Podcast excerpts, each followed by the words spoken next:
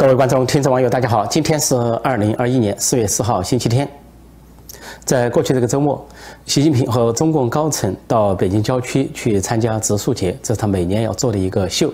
那么今年呢，照例包括习近平、七常委加国家副主席，还有部分的政治局委员，像副总理刘鹤啊、习家军的亲信也在。啊，这个刘鹤本来是协助李克强主管经济的，现在也不务正业，成天跟着习近平到处跑、到处摆拍作秀。这个在这个作秀过程中呢，其实有三部分人，一部分就是这些领导人，第二部分就所谓群众。这个大家一看呢，这些群众都是清一色的二十多岁的理着小平头的小伙子，事实上就是保镖、便衣啊、国安、公安这些人来提供保护的，没有什么真正的群众。第三部分就是布局了一些小朋友，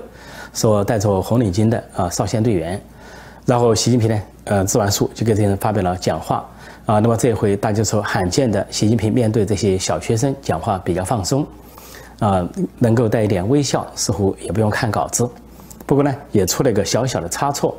他先是讲说，啊，你们现在都十来岁，啊，三十年之后四十岁是国家的栋梁。不过这个话呢也是废话，因为生命是一个过程，主要欣赏一个过程，并不是追求一个结果。人家四十岁，呃，人到中时万年忧，万事忧。那么习近平他们就不知道是多少岁了，九十多还是一百还是做古了，啊，另外呢，他就讲到说，你们呢这一代是应该是最有民族自豪感的一代，因为你们生活在一个欣欣向荣的中华人民共和国。这个话其实也有问题，呃，那的意思说，只有习近平这个时代，这个中华人民共和国他们才有民族自豪感，那其他时代就没有民族自豪感。呃，中国有个古话叫。呃，狗不嫌家贫而不嫌母丑，怎么讲啊？如果说国家穷一点、弱一点，就不应该热爱这个祖国，就没有民族自自信心，没有民族自豪感，就应该是民族自卑感，或者是感到不如人。说这个是一个逻辑上有问题。最后他讲到这里呢，本来还没讲完，结果这些小朋友呢就以为他讲完了，就开始鼓掌，噼里啪啦鼓掌。叫鼓完掌之后，突然习近平嘴里冒出四个字，叫“粗壮成长”，大家一愣。原来他是一个整体的，有人跟他拟好的发言稿，啊，或者是王沪宁，或者是黄坤明，或者是其他写作班子，他要把它全部背完，所以他没有讲完，人家都以为讲完了，说突然冒出一句“粗壮成长”，但这个比前两次好一点啊。有一回在人民大会堂，呃，讲到讲到停顿几秒，突然冒出一冒出一句啊，啊，撒胡椒面。我们突出。实的导向，严的规矩，不搞花拳绣腿，不搞繁文缛节，不做表面文章，坚决反对大而化之。撒胡椒面，坚决反对搞不符合实际的面子工程。还有一回也是在人民大会堂讲话讲解了，突然停下来，等大家都莫名其妙的时候，他突然冒出一句，叫“为热干面加油”，还看着大家虎视眈眈，看着大家要你鼓掌。全国人民都为热干面加油。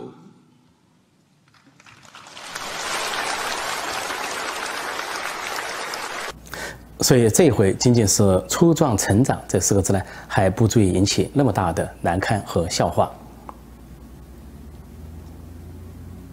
另外，就在这两天，因为台湾发生了泰鲁格号列车啊翻覆的严重事情，是创下半世纪以来最大的伤亡。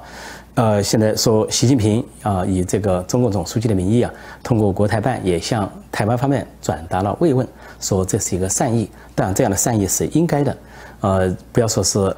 两岸是两个国家两个政府，就算是国际上现在所几乎所有的国家，大多数国家都向台湾表达了慰问，领导人还有人都愿意提供援助，而日本和香港都积极的捐款，因为日本感谢台湾人在二零一一年的那场大地震中，三幺幺大地震，台湾的捐款是最多的，当时中国一个大国捐给日本的啊赈灾的款项还不如台湾的一个零头。另外，香港人为什么积极捐助台湾？那是因为台湾人民在香港的大抗争中给予了啊广泛的支持。之后，香港的这些逃亡者逃离的时候啊，除了去英国、美国、加拿大、澳大利亚这些国家以外，最重要的一个流亡地一个后退之地啊，就是台湾，说他们感恩台湾，当台湾遇到困难的时候，他们伸出援手。那么，习近平这次表达了善意。那么，中共的党媒党报有提到说，习近平上个月也表达了一个善意，就是他到福建去考察，说本来人们都在观察，说他去要考察哪个军事单位。如果他去考察对台一线作战的七十三集团军，就意味着矛头指向台湾，要打仗。但是，呃，出外出乎外界的意料，他呢去考察那个武警第二机动总队，那么这是一个对内的机构。那么当时就说。他给台湾显示了善意，暂时把攻台的调子降了一下温。不过这里边呢，其实有涉及到中共内部、中国高层权力斗争的一步，那就是习近平现在面临外敌还是内敌，台湾是敌人还是党内的政敌、反西势力是敌人？因为武警机动总队是对内的，对内维稳的，是为习近平服务的一个刀把子。如果他要整党内政敌的话，他要靠这个。而军队是朝外的，解放军是朝外的。那么事实上呢，明年开二十大。呃，习近平现在在紧锣密鼓地为他的权力布局，他也很清楚，台湾并没有威胁他的权力基础，呃，他跟台湾相安无事就行了，就像蔡英文所说的，呃，维持现状，台湾过自己的民主生活，你中国大陆过你的专制生活，一党专政，井水不犯河水，大家维持现状，你用不着一天到晚喊打喊杀的去对台湾进行威胁威胁，因为台湾本身并没有威胁中国大陆。但是对习近平本人构成威胁的是党内政敌、反西势力，对他不服的各派，包括团派了、政治老人了、红二代太子党等等。所以他去福建呢，他的这个政治老巢，呃，他在那里工作了十七年的政治老巢、政治发祥地、所政治高地，去看这个武警机动第二机动总队啊，就发出一个信号，是要内斗，枪口朝内，这样才能够为他二十大呃权力布局，呃超越任期。长期执政或者终身执政铺路。说到党支部，呃，党委说现在阿里巴巴这个最大的民营企业，马云的企业，现在啊成立党委了。本来就有党委，说在杭州总部有一个党委，现在就在北京的总部啊成立党委。党委就是比党总支、党支部还要高，是一个很高的一个部门，就相当于说你比如说一个很大的集团，某个部啊某个省有党委，某个。大型的国营企业有党委，那就表示党员很多，那么就显然啊，习近平和中共加强了对阿里巴巴的控制。那么据说，呃，党员人数已经达到百分之三十。其实现在下落不明、受到软禁的马云本身呢，就透露过他是党员。当然，对马云来说，也就是象征性的一个身份。那么现在说百分之三十都是党员是什么意思？啊，古代的军队里啊，呃，监军啊，皇帝或者是丞相派出的监军，像司马昭时代啊，去蜀国。那就是这些党员。那么现在啊，中共毛泽东在江西搞革命的时候，在红军里边说要把党支部建到连一级，上面呢叫政委，下面叫指导员，还有教导员这些说法。实际上，毛泽东是模仿苏联，模仿苏联红军的做法。但是红当时苏联的红军之父托洛茨基创建了红军，那么当时就有个党管红军，叫政委啊，高一级的叫政委，低一级的叫指导员、教导员。说是对这个红军的凝聚啊起了很大的作用。布尔什维克控制了一个红军，那毛泽东就学了苏联的那一手，所以来控制中共的军队。实际上就通过党控制，把这些军头啊、这些司令员排除在外。当时本来在井冈山会师的时候，讲朱毛朱德的地位比毛泽东高，但是呢，朱德是总司令，毛泽东是政委，因为党管军，党指挥一切啊，党指挥枪，结果就成了毛泽东的地位比朱德高，就造成了这个。继承事实，也就是党棍管住了军头，现在如法炮制，在这些私营企业甚至外资企业到处建立党支部啊、党总支、党委等等。那么就说习近平和王沪宁呢，这个极左路线走到这个地步，就是必须用党把这些企业控制起来。实际上，这个有可能啊，假以时日啊，导致这些企业的衰落。因为在毛泽东时代，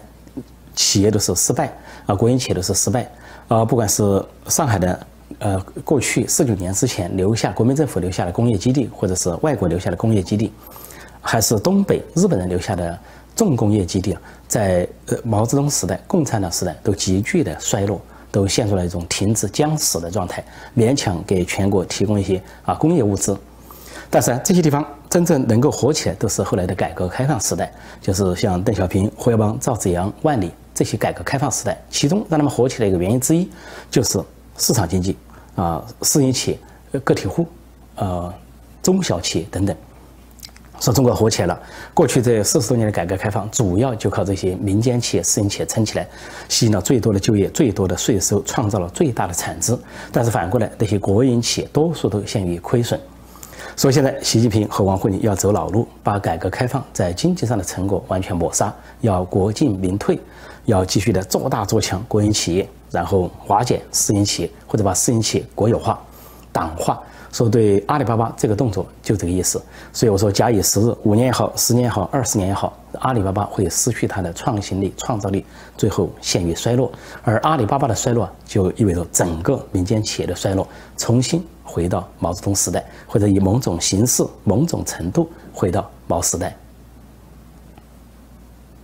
H&M 这家瑞典的服装公司，这回受到呃中共煽动的小粉红、自干五毛党抵制啊，首当其冲，啊，说是因为 H&M 啊，呃，在网站上发表了啊不用新疆棉的这些声明或者告示，是告诉全世界啊尊重人权。结果中共对 H&M 大家的这个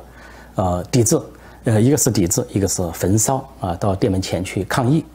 那后来呢？这个 H and M 又发了一个声明，表示说要重建在中国消费者中的信任和信心。呃，结果中国的，党媒官媒就破口大骂，尤其中央电视台《环球时报》说没有诚意，一点都没道歉，说这是中共方面的误读，人家根本就不想，没有道歉。为什么要道歉呢？真正该道歉的是中共，谁在新疆搞了集中营？谁搞了强迫劳动？谁把新疆的棉花变成了啊强迫劳动下的出口产品？这是中共要道歉的是中共，H&M 做的正义的事情怎么会道歉？而且 H&M 呢也不在乎你这个，就在这个抵制潮中，H&M 撤走了，关掉了二十家门面店，而 H&M 在中国的市场是它的第四大市场啊，占它的总产值百分之六，它的第一大市场是德国，就说 H&M 也不依靠中国市场，走了也就走了，缩小了也就缩小了，说中国呢是。乱发挥，还希望人家道歉。实际上，不要说 H&M 没有道歉，几乎大多数的这个外资企业都没有道歉。有个把外资企业表示了歉意，后来在国际上都受到了谴责，后来又收回。比如说日本的无印良品啊，表表示了一点歉意之后，结果在日本东京股市重挫，这一天就蒸发了二点一亿美元，就要收回他的这种歉意，继续的捍卫啊新疆的人权，抵制新疆棉。由于 H&M 呢没有向中共低头，这个中国呢就找茬啊！最近说有人举报，大概是小粉红，说号称中国网民举报，说 H&M 公司啊用错了地图，不是正确的中国地图。结果说上海市政府，呃，它的规划局啊和这个所谓网信办就约见 H&M 的高层啊去谈话，所以要他们尊重啊中国的这个地图，说是要阻挠啊这个地图什么规范的意思，阻挠。就把他们人家当自己的国营企业、党管企业一样来训话，但是呢，非常奇怪的是，上海市政府这次召见 H&M 传讯谈话，并没有说明究竟这个地图出了什么问题。说网民都纷纷猜测，说究竟哪里出了问题？为什么官方不交代？是说台湾啊多了吗？说应该把台湾拿走吗？说台湾在地图里面，说不应该吗？还是说海参崴应该在里面，没有在里面吗？啊，被俄罗斯占领的海参崴、江东六十四屯。还有这个海南炮，还有一百五十万平方公里，相当于四十四个台湾的领土，是不是应该在里边？而 H and M 没有放在里边。实际上，这就是网民的嘲讽，说不知道传讯什么，讳莫如深，很神秘。实际这里又又涉及了一个文革的啊作风，就是有人举报啊，有人告密，有人打小报告。其实在中国这个社会啊，虽然是一党专政啊，虽然是被红色弥漫，但中国人历来瞧不起。在背后说坏话啊，背后打小报告，背后告密，当小人这种角色，任何人做这个事情，你是官员也好，党员也好，普通也好，人家都看不起你。所以现在又回到那个时代，就是毛泽东时代，叫文革的时候，叫人人举报啊，亲情决绝啊，父母子女互相举报啊，夫妻背靠背互相举报。不要人性，要党性，党性就是狼性，所以现在发展出战狼外交这个概念。所以传唤这个 H&M M 这件事情，可以综合性的反映了现在的中南海极左当局他的思路：对外要去把外国企业拿来压制，似乎要逼人家走；对内呢是搞告密文化，重新回到文革那种红色恐怖或者白色恐怖的时代。好，今天我就暂时讲到这里，谢谢大家收看收听，再见。